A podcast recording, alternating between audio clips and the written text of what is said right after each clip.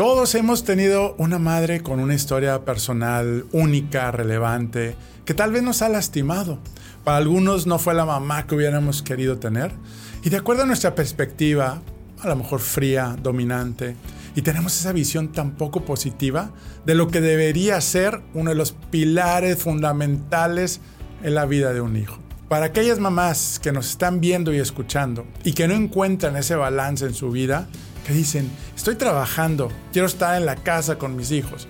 Estás en la casa con tus hijos, pero quisieras estar trabajando. Tienes una gran culpa. Qué fuerte, ¿no?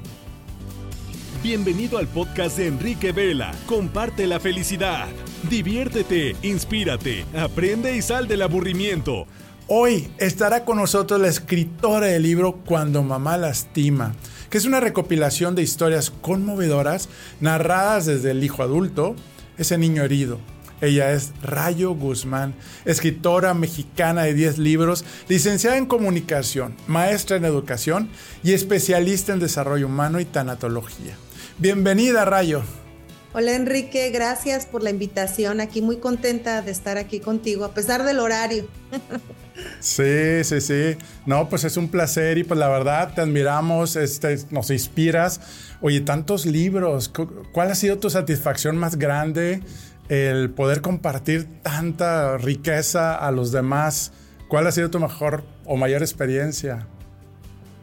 Bueno, yo creo que ha sido muchas, ¿no? A lo largo de todos estos años. Yo me dediqué a la docencia en educación superior, a dar conferencias y talleres en desarrollo humano casi 20 años de mi vida. Y desde hace 11 años abandoné todo para dedicarme a la escritura. Entonces, pues ya son muchos libros, eh, ya son muchos hijos, como les llamo yo, pero creo que las experiencias pues son incontables, ¿no? Porque cada libro ha llegado con sus bendiciones, cada cada lector que, se comunica, que retroalimenta, también es de, cuestión de mucha gratitud. Entonces yo creo que los momentos más especiales han sido desde el momento en que uno termina el libro, pone la palabra fin, verlo en las librerías y después eh, que escuchas a los lectores y, creo que eso es, hace el círculo redondo, ¿no? O sea, soy muy feliz con lo que hago. Qué padre, ¿no? Pues felicidades, la verdad, este, increíble todos tus títulos. Y hoy precisamente, pues el tema principal, pues tiene que ver como ese título de tu libro, ¿verdad? Este, cuando mamá, pues la herida, ¿no? Cuando tenemos heridas de la mamá. ¿Cómo se llama el, el título de tu último libro? De tu libro, perdón. No, el último no, este salió en el 2015, de hecho tengo en mis manos eh, una edición que fue la edición conmemorativa de los cinco años de lanzamiento del libro, se llama Cuando Mamá Lastima. Y pues he sido uno de los más bendecidos por el gusto de los lectores a lo largo de estos años. Oye, ¿y qué te, qué te hizo escribir sobre este tema tan interesante? Bueno, en aquellos años recuerdo que cuando le presenté el proyecto a quien era la directora editorial en ese entonces, me dijo, te estás dando cuenta que vas a tocar puntos muy importantes que tienen que ver con la figura más poderosa que tenemos en nuestra sociedad, que es la mamá, socioculturalmente es una figura muy poderosa, y la vas a tocar desde un ángulo que no se ha hecho comúnmente. Entonces yo recuerdo que le dije es que es necesario que todas las mujeres que somos madres nos demos cuenta que no tenemos eh, pues no somos perfectas, que no tenemos todas las respuestas, que nos equivocamos, que somos mujeres, eh, seres humanos y que, y que tenemos que hablar de eso, ¿no? Entonces, cuando Mamá Lastima surge de una pregunta que hice en redes sociales, pregunté qué hizo tu mamá que te lastima y en un día llegaron casi 800 respuestas. En dos semanas yo había cerrado la convocatoria porque ya eran muchas, muchas, muchas las personas conocidas, no conocidas de todos, de diferentes países incluso, que me comentaban sus experiencias con mamá. Entonces, a partir de ahí yo empecé a clasificar por el tipo de mamá, por el tipo de herida, eh, a crear personajes que revelaran de alguna manera las historias reales para llevarnos a través de de esa relación madre-hijo, que como te decía es la más poderosa que podemos tener los seres humanos, y que se tenía que, se tenía que hablar de la madre desde, desde, ese, desde ese ángulo, ¿no? En donde pues somos vulnerables, que en el nombre del amor a veces lastimamos a nuestros hijos. Claro. Y que teníamos que explorar, explorar ese, ese, escenario. Oye, Gerard, ¿cuáles son los tres así? Digo, yo sé que eran muchísimos, pero los tres principales eh, tipos de heridas que, que te compartieron, los principales. Bueno, en el caso de cuando mamá lastima, eh, traté de que todas las heridas estuvieran representadas, ¿no? Traición, rechazo, humillación, etcétera, ¿no? Las cinco que conocemos. Pero eh, yo creo que a diferencia de cuando escribí el de cuando papá lastima, eh, la, principal herida que las personas compartían de mamá era la de injusticia. Había muchos relatos de eh, soy el hijo trabajador que ahorro, le doy un dinero a mi mamá para que se compre un vestido el día, el día de la madre, el día de su cumpleaños. Y después me enteré que le dio el dinero a mi hermano, el que es flojo, que no trabaja, que es borracho. O le compré un vestido a mi mamá con mis ahorros, muy fino, muy bonito, y nunca se lo puso. O se la regaló a mi hermana menor, cosas así, ¿no? O me compara con mi hermano, este, le, aparta el pan a mi hermano, no deja que lo toque porque ese es el pan para el hermanito. Entonces, habla, repetían mucho la, herida de la injusticia, ¿no? Obviamente también está presente la de abandono, que habla de esas madres que no, no necesariamente mueren o, se van de la casa, ¿no? A veces son Mamás ausentes, digamos, ¿verdad? sí, no, no solamente son las madres ausentes físicamente, sino la madre presente pero que no está en contacto, en vínculo con su hijo, que son hijos huérfanos de madres vivas, ¿no? De alguna manera. Sí, sí, sí, claro. Y es lo más difícil, ¿no? Porque estás pues con ella, pero yo creo que es muy difícil, ¿no? Porque tienes todas las tareas como madre, tienes las tareas del trabajo de casa, el trabajo afuera, y realmente pues las actividades, los compromisos, pues a veces como, como ¿qué, puedes sugerir ahí? Porque pues yo creo que no es fácil, ¿no? Y, y no nos, pues ahora sí que como padres no nos damos cuenta todo lo que podemos afectar. Ahí tú qué puedes este, eh, compartir sobre esto. Pues mira, yo lo que te puedo decir es que eh, por lo general eh, la, la, situación radica en el tipo de comunicación que tienes con los hijos. Si tú tienes una comunicación que sea efectiva, de calidad y que realmente vaya tejiendo tu vínculo con el hijo, es ahí cuando la comprensión se da más fácil en cuestión de que la mamá tenga actividades o, que también tú cómo, cómo es que experimentas tu propia vida frente a tus hijos. Porque si ven una madre que está ocupada, pero está estresada, está agobiada, está sufriendo, se queja de todo, llega a la casa de mala actitud, o si ven a una madre que disfruta lo que hace, que cuando llega y lo comparte, platica con ellos, van, los va eh, eh, sumergiendo en su, en su propia actividad y que ven que su madre goza, se realiza, son muy diferentes los universos, ¿no? Entonces, como madre que trabaja, te puedo decir que, que eh, uno siempre trae 20 bolas como el malabarista y siempre se te cae una, entonces tienes que seguir practicando y practicando y practicando, pero para eso la comunicación que sea cálida, amorosa, responsable, eh, que realmente teja ese vínculo que te comento, nos permite llevar a la comprensión esos malos momentos, esos malos entendidos, ese no entendimiento del hijo, del por qué mi mamá no está, por qué mi mamá salió, por qué mi mamá no llega. Entonces, eh, esa comunicación siempre va a ser muy importante a lo largo de toda nuestra vida. Claro, buenísimo, buenísimo ese comentario. Y sobre todo, como decías hace rato, de, de la injusticia. ¿Qué tanto es de cómo estamos programando nuestra mente como hijos este, a la realidad? O sea, ahí, ¿qué podemos hacer como hijos o como madres? Sí, pues mira, yo creo que el, gran eh, meollo de todo este asunto han sido las estructuras de relación que vamos heredando generacionalmente. El peso de la herencia emocional es uno de los grandes protagonistas de mi libro el perdón es el gran protagonista del libro. Em, y, esas estructuras que vas aprendiendo, porque nos gestionamos como madres desde el rol de hijas. Y a veces como hija dices, cuando sea mamá nunca voy a hacer esto. Y cuando eres mamá es lo primero que haces. Brun, te brota. Te ves en el espejo y dices, ¿qué mi jefa? ¿Por qué? ¿En qué momento? Repites y repites los patrones. Entonces, estar consciente de eso, que una madre haga un trabajo interior como mujer, es el mejor regalo que le puedes dar a, tu hijo, porque entonces te vas a captar, te vas a ser consciente en el momento de aquello que estás repitiendo y lo aquello que a ti te dolía, que te lastimaba y que ahora inconscientemente lo haces y lastimas a tus hijos.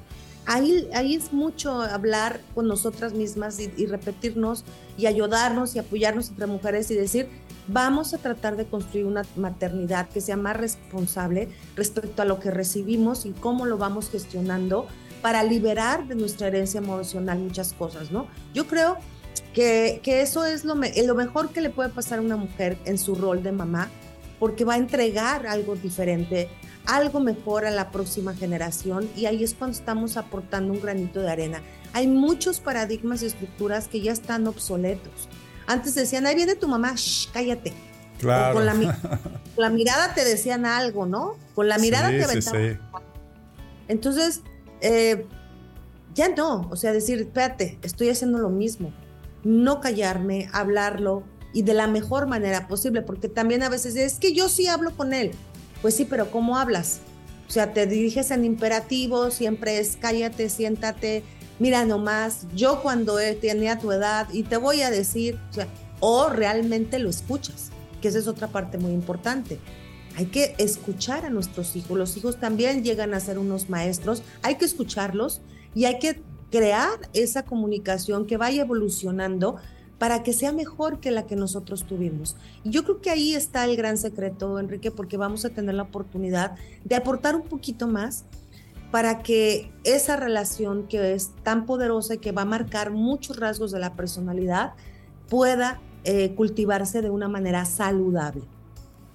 Buenísimo, entonces pues quiero entender que tomar conciencia, como dices, eh, de mi día a día, que no me deje llevar por el estrés y, el trabajo, eh, reconectar, ¿verdad? Emocionalmente, estar presente emocionalmente o remotamente, ¿verdad? Como dices, este, pero que que vean que estamos al cuidado o, pendientes de los hijos, ¿verdad? Este, buenísimas esas recomendaciones. Ahora, ¿cuáles son los efectos o consecuencias de no tener, o pues sí, de no tener una madre o que, o que sienta que no he tenido el amor de mi madre? A lo mejor una madre muy perfeccionista, muy dominante, fría.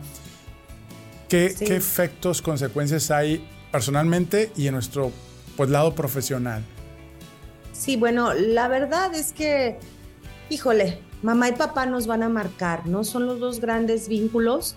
Y en el caso de mamá, viva o muerta, cerca o lejos, presente o ausente, vive contigo, está contigo, forma parte de la manera en que tú te vas a relacionar afectivamente con tu entorno, eh, eh, emocionalmente con los demás.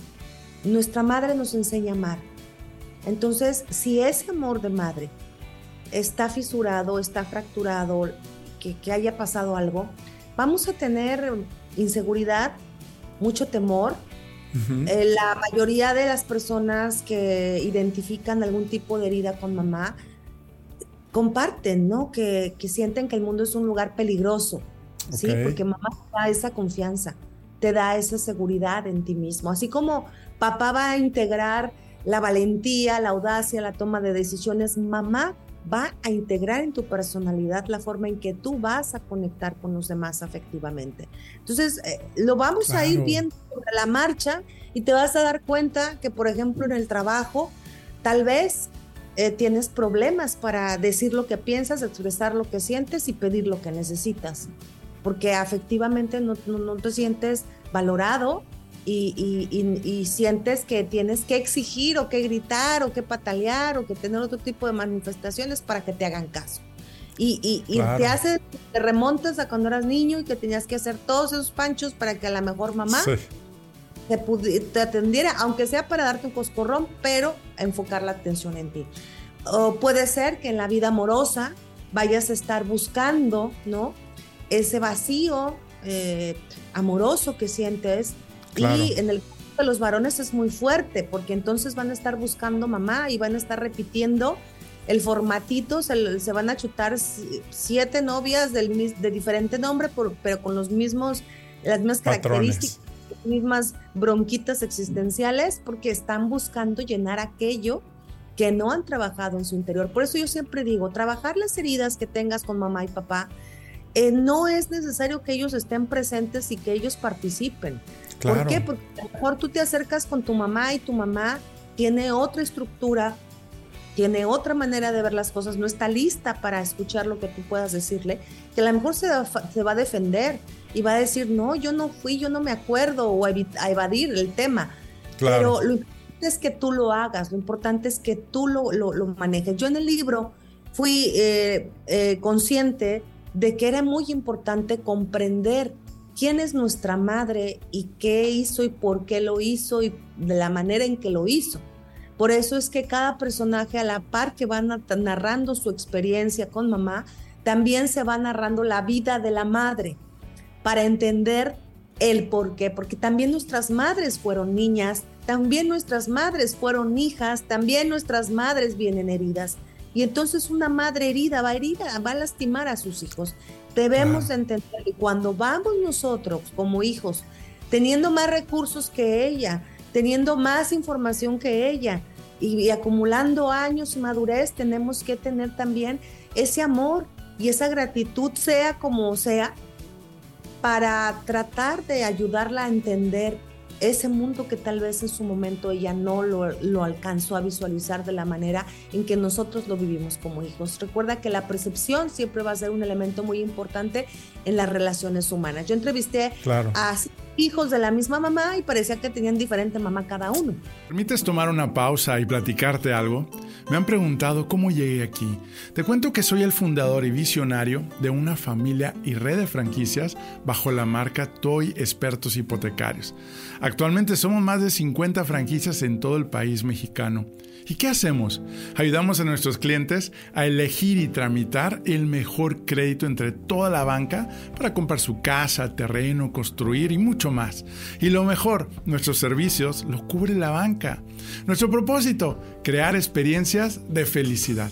Todavía seguimos aprendiendo a vivir nuestros cinco valores bajo nuestro código de honor que apunta a construir una organización humana rentable y de clase mundial. ¿Qué harás hoy para construir tu sueño? Envíanos un mensaje para que un experto de nuestra familia te ayude.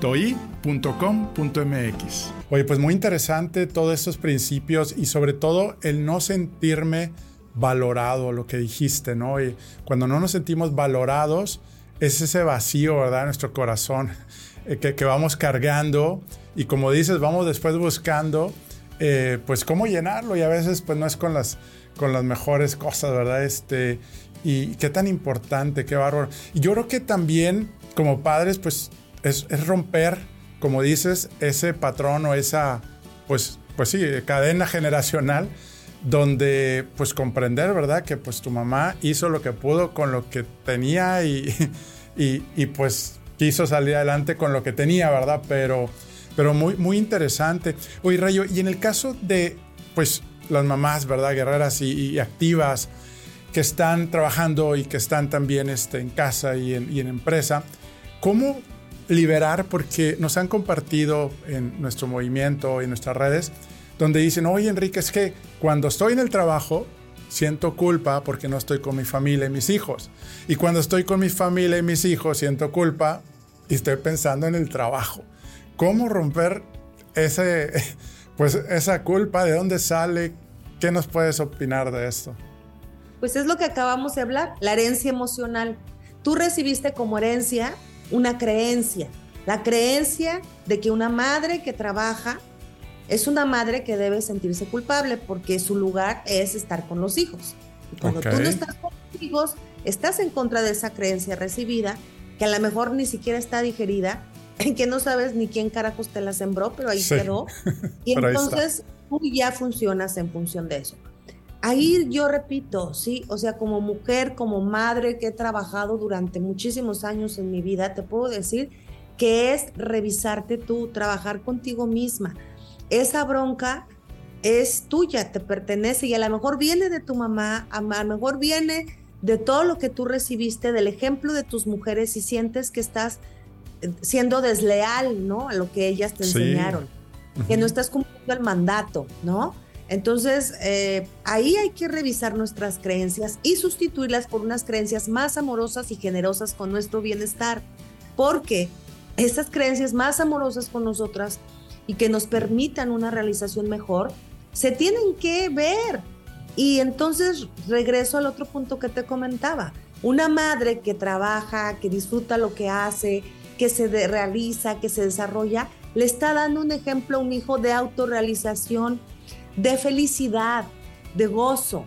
¿Por qué carambas entonces algo que debe de ser un ejemplo de vida se convierte en un chantaje emocional, se convierte en culpa, se convierte en, una sensación de que no estoy haciendo lo suficiente, nunca doy abasto y aparte nos estresa, nos enferma, psicosomatizamos, bla, bla, bla. No, o sea, desde ahí tenemos que mover la creencia para que nuestro corazón se mueva hacia lo que verdaderamente es mejor. Yo creo que lo más importante que puede uno como hijo recibir es ver a sus padres que son seres humanos buenos y felices.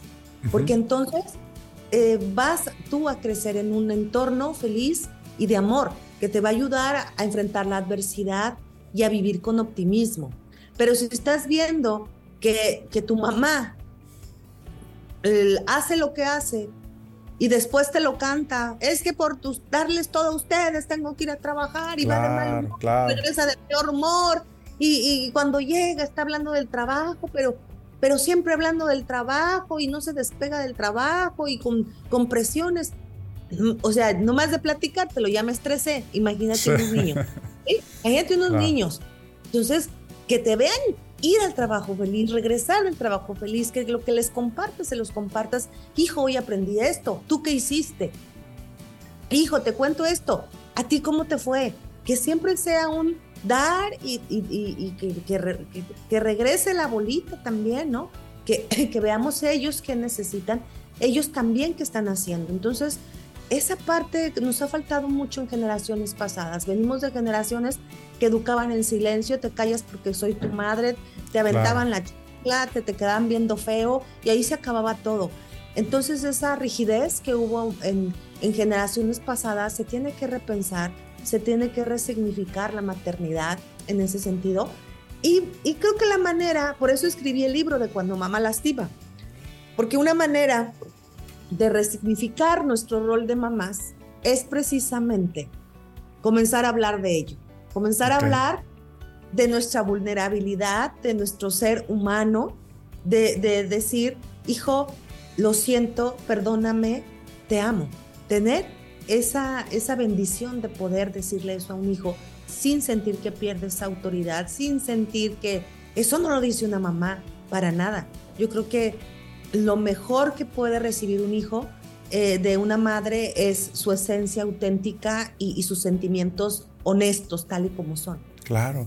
Y ahí recomiendas también el perdón mutuo o porque a veces los hijos pueden de que, ay, pues ya que ya me sentí ofendido, me sentí abandonado, este, cómo enfrentar, porque a veces pues se quedan así como, ahora sí ya te diste cuenta, y pero ahí, ¿cuál es la, el consejo que nos das para proceder? El perdón es algo que es un regalo que tú te das a ti mismo. O sea, el perdón eh, es un trabajo interior. Por eso repito, esté mamá presente o no, viva o muerta, cerca o lejos, tú puedes trabajar el perdón hacia ti. Que ese es muy buen punto, ¿verdad? No hay que esperar a que Así ir O, como dices, si a lo mejor falleció o, si sigue, pero no me va a entender como dices, ¿verdad? Este... Sí, sí mucha gente me ha dicho, mi mamá murió y yo muchos años he cargado un rencor muy profundo, entonces tienes que hacer tu trabajo, pero si la tienes viva, eh, pues creo que es mejor para ti, te hace mejor persona. Eh, hacerte de esos rencores profundos con el vínculo materno y sea como sea, mira, a lo mejor ella no va a cambiar, pero tú sí vas a cambiar. Claro. A veces creemos que pedir perdón es para ayudar a la otra persona y realmente nos libera a nosotros, ¿verdad? Este, no, eh, completamente. y pues bueno, yo creo que esa es eh, la ley de la vida, bíblico y, algo tan importante, ¿no? Para poder sanar. Y hay que ir a ese dolor, este, hay que ir a recordar o simplemente es, este, eh, ¿cuál es ese proceso que tú recomiendas? Bueno, eso es una pregunta que no tiene una respuesta única, porque cada proceso es único, cada ser humano es un universo y cada caso es un universo. Entonces, eh, hay, cada persona va viviendo su proceso a su ritmo, a sus recursos emocionales, en su propia búsqueda. Como te decía hace, hace rato, ¿no? Por ejemplo, el perdón. Si tú tienes la creencia de que el perdón es un favor que le haces a alguien que te ofendió, pues desde ahí estamos mal, ¿no? Porque el, perdón no es un favor que haces a alguien, el perdón es un regalo que te das para ti, pero es un trabajo personal. Entonces, eh, cada proceso humano en relación con mamá es único, porque habrá quien tuvo una madre eh, pues ignorante, con, poco estudio, que a lo mejor no comprendió muchas cosas y él tuvo la oportunidad de estudiar, de salir adelante y, y a lo mejor eh, carga en su corazón este, sentimientos mezquinos o, o, de vergüenza hacia su mamá. De esos casos me platicaron muchísimos, ¿no? Ahorita estoy escribiendo el final de la trilogía, escribiendo de cuando los hijos lastiman. Y, ver el, otro lado de la moneda, ¿no? El otro claro, lado de la buenísimo, buenísimo. El rol del hijo es muy cómodo, decir, ay, pues yo no pedí venir, pues ¿para qué me trajiste? Y no sé cuánto. Ajá, no, tenemos, ajá, tenemos que, tenemos que tener un proceso cada uno a nuestros recursos e intereses, pero ojalá que no tengamos que tocar un fondo de dolor y de sufrimiento tan profundo para llegar a entender que vale la pena intentarlo, ¿no? Cada ser humano lo va a vivir a su proceso. Eh, habrá quienes busquen la ayuda psicológica, algún tipo de terapia. Habrá quienes encuentren alguna luz en su creencia, en su fe, en su religión. Habrá quienes tengan esos, eh, ese entorno adecuado para hablar directamente con mamá, que pues es lo mejor, sentarte con ella, tomar un café una vez a la semana y platícame tu vida. Claro. Yo, yo creo que cuando conocemos de fondo la vida de nuestras madres entendemos por qué es como es, hace lo que hace, hizo lo que hizo, y cuando la comprensión llega, el perdón ya ni es necesario, porque ¿de qué te perdono si te he comprendido? Claro, sí, eso es buenísimo, ¿no? Oye, Rayo, ¿y qué testimonio has tenido? Pues imagino que ha habido muchísimo, digo, yo sé que muchos lectores lo comparten, otros se quedan en silencio, pero algún testimonio así que te acuerdes de, de pues, de ese cambio después de, de haber tenido este, este contacto con tu libro, con tu contenido? Bueno, yo creo que esa respuesta te la puedo, te la puedo contestar con el último párrafo del libro, porque es el personaje que de alguna manera narra cómo su mamá tuvo la bendición y la valentía de pedirle perdón a su hija.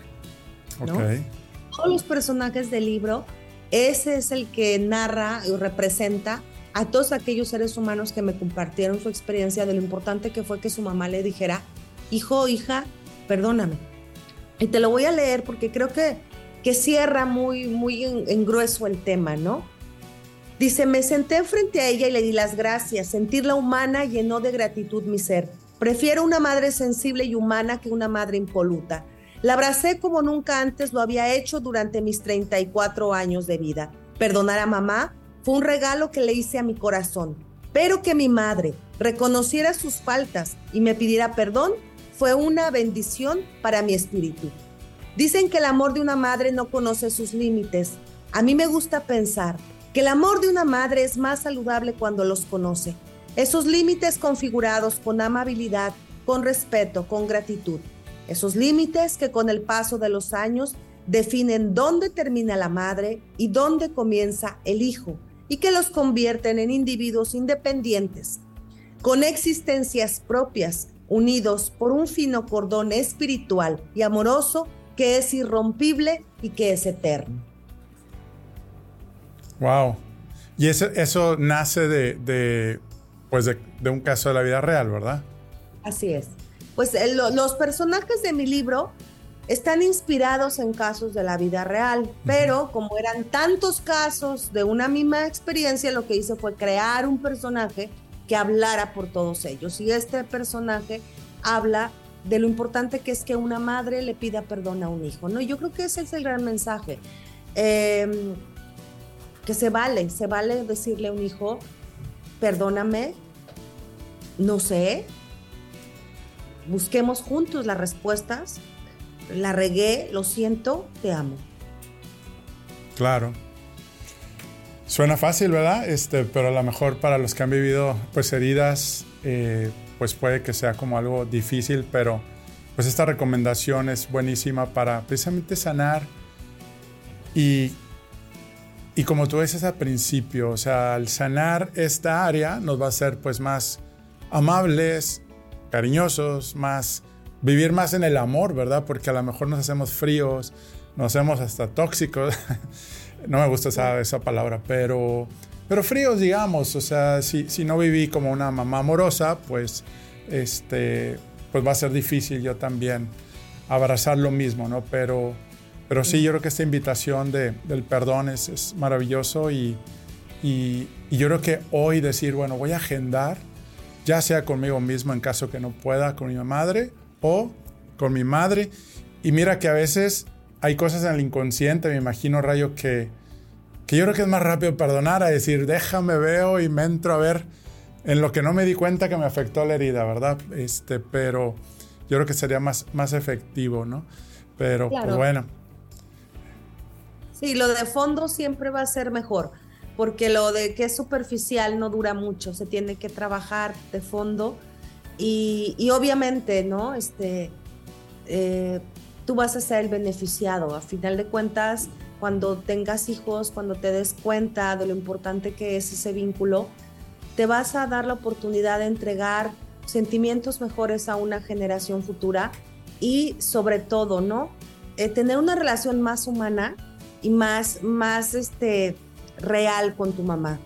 Y repito, o sea, tal vez mamá no esté, ya se fue, murió, qué sé yo, eh, o no la conocí, como muchos me dijeron, es que no la conocí, a mí me dejó con mi abuelita, nunca volvió, etcétera, etcétera. Sí, Pero sí, sí. lo que está con nosotros, ahí está, y nadie puede sustituirla. O sea, tú crees que la sustituyó tu abuela, la sustituyó la madrastra, no, nadie sustituye.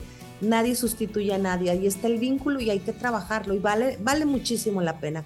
Yo siempre les digo, eh, cuando veo en las noticias que un jovencito este, robó o mató o hizo, cometió un delito, de inmediato pienso, ¿quién fue su mamá?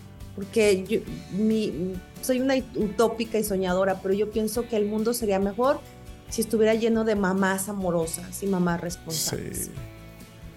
Sí lo creo y pues yo creo que con todo lo que estás haciendo y aportando, ¿verdad? Este, pues estás haciendo bastante y pues también lo que están escuchando sobre todo este programa. O también, digo, yo creo que algo que comentaste ahorita de somos un equipo, ¿verdad? Este, digo, si está el padre presente, la madre, los hijos, yo creo que no cargarle todo el peso, ¿verdad? Este, a la mamá, eh, o en su caso también este, a uno de la familia, sino creo que todos tenemos pues esa, esa pues sí, en familia, eh, ser un equipo y, y ayudar también a nuestras mamás, ¿verdad? Porque no es fácil y sobre todo pues cuando pues tienen todas las responsabilidades y en este mundo, ¿verdad? Que, que traemos muchos retos y, cosas que sobresalen. ¿Perdón? También para papá les dejé. Tengo el de cuando papá lastima, te digo, también para papá. Buenísimo. Viene el de cuando los hijos lastiman. Si saben de historias, cuéntenmelas a través de mis redes sociales. Ahí pueden enviar sus casos porque ya estamos terminando el tercer libro. Y, yo creo que sí, ¿no? O sea, entre, entre más hagamos todo lo que sea eh, benéfico para la familia, estaremos haciendo algo muy grande, muy grande para, para nuestra sociedad. No, excelente, oye, qué padre. Y sí, queremos tener los tres, ¿eh? Aquí ya me voy a encargar con, a través de Gaby. ¿Cuándo sale este, más o menos a Prox, el, el tercero? El de los hijos, pues estamos trabajando en él. Yo creo que el próximo año ya lo tenemos. Súper. Pues bueno, acá estamos dándole duro desde París. Sí, excelente. No, oye, pues qué padre. Este, ¿cuáles serían, Rayo, los tres consejos? Los tres consejos, así recapitulando un poquito, eh, porque se nos está acabando el tiempo, luego la verdad está padrísimo. Este, ¿cuáles serían los tres consejos para precisamente, eh, digo, ya dijiste, pues lo del perdón creo que es como uno muy importante, pero ¿cuáles recomendaciones nos darías? Bueno, en primer lugar, eh, sería pensar en hacer un trabajo, tú, mujer, mamá, hacer un trabajo interior, trabajo personal, conocimiento, reflexión, si necesitas acompañamiento terapéutico, qué sé yo, para que para que te des cuenta de lo importante es que tú estés bien, para que lo que le des a tus hijos sea de calidad. Número dos, la comunicación. Como te decía, una comunicación que sea realmente efectiva, que realmente teja el vínculo entre los padres y los hijos, eso es básico. Hablar y, decir cosas no es comunicar. ¿eh? Es que yo siempre le digo a mis hijos, ¿y los escucha? O sea, hablar y decirles cosas no es que estés cumpliendo con tu comunicación de mamá. Hay que analizarlo un poquito más a fondo y hay que tenerlos. Y el tercero sería decirte, recordarte, mujer, mamá, que se vale, se vale. Cuando lo creas necesario, en el momento dile, hijo, lo siento, perdóname, te amo. Buenísimo, buenísimo los tres consejos. Pues amigos, amigas, ya tenemos aquí precisamente estos principios, consejos de Rayo Guzmán, experta. Y súper, súper padre esta plática. Creo que eh, pues seguir impactando, ¿verdad? Así sigue triunfando en tu trabajo, sigue triunfando, pero no te lleves de encuentro a tu familia y a tu salud, que es parte de nuestra filosofía y es parte de que sí se puede, aunque tener un balance de vida parezca imposible hoy en día, ¿verdad, Rey? Este, una, una pregunta, ¿dónde te pueden encontrar este, en tus redes sociales para pues también este, eh, pues, platicar más sobre esto? o también para conferencias, este, cursos o lo que puedan seguir aprendiendo de ti. Sí, me pueden encontrar en redes sociales como Rayo Guzmán. Ahí también me pueden contar sus casos si quieren para inspirarme. En Instagram, Rayo Guzmán Escritora, en Twitter, Rayo Guzmán C, también me pueden encontrar, y en www.rayoguzmán.com. Y mis libros los pueden encontrar a través de mis redes sociales o en todas las librerías del país y en los portales de internet. Súper, ¿no? Pues ahí vamos a estar también adquiriendo estos y también ahí vamos a subir una historia para que veas. Muchas gracias. Uy, muchas gracias, Rayo. Oye, amigos, tú que nos estás viendo, escuchando las diferentes plataformas, si quieres tener más contenido como este que estuvo buenísimo con Rayo Guzmán, escritora de 10 libros, licenciada en comunicación, maestra en educación, especialista en desarrollo humano y tanatología. Te esperamos una familia y un movimiento de amigos líderes que mueven con propósito. En Enrique Vela Oficial en Instagram, en Facebook o en TikTok. Y también tenemos algo gratis para ti, el primer capítulo del libro del tablero de tu vida.com para empezar a tomar acción y logres el control de tu bienestar y ese, ese balance de vida. Rayo, ¿qué frase nos puedes dejar aquí a nuestros amigos que nos están escuchando que se puedan llevar para que se acuerden toda la semana? bueno, pues yo creo que la, frase de siempre, ¿no? Que, siempre les, les trato de decir, sé bondadoso y generoso contigo, contigo mismo, empieza por ti. Y ya vas a ver que con los demás va a ser mucho más sencillo todo. Buenísimo, buenísimo. Y sobre todo, perdonarnos nosotros mismos, ¿verdad? Primero. Somos los primeros que nos traicionamos, pero excelente Rayo. Pues amigos, recuerda que lo mejor está por venir y te deseo que la fuerza de Dios te acompañe a ti y a tu familia. Mucho ánimo. Gracias nuevamente Rayo. Gracias.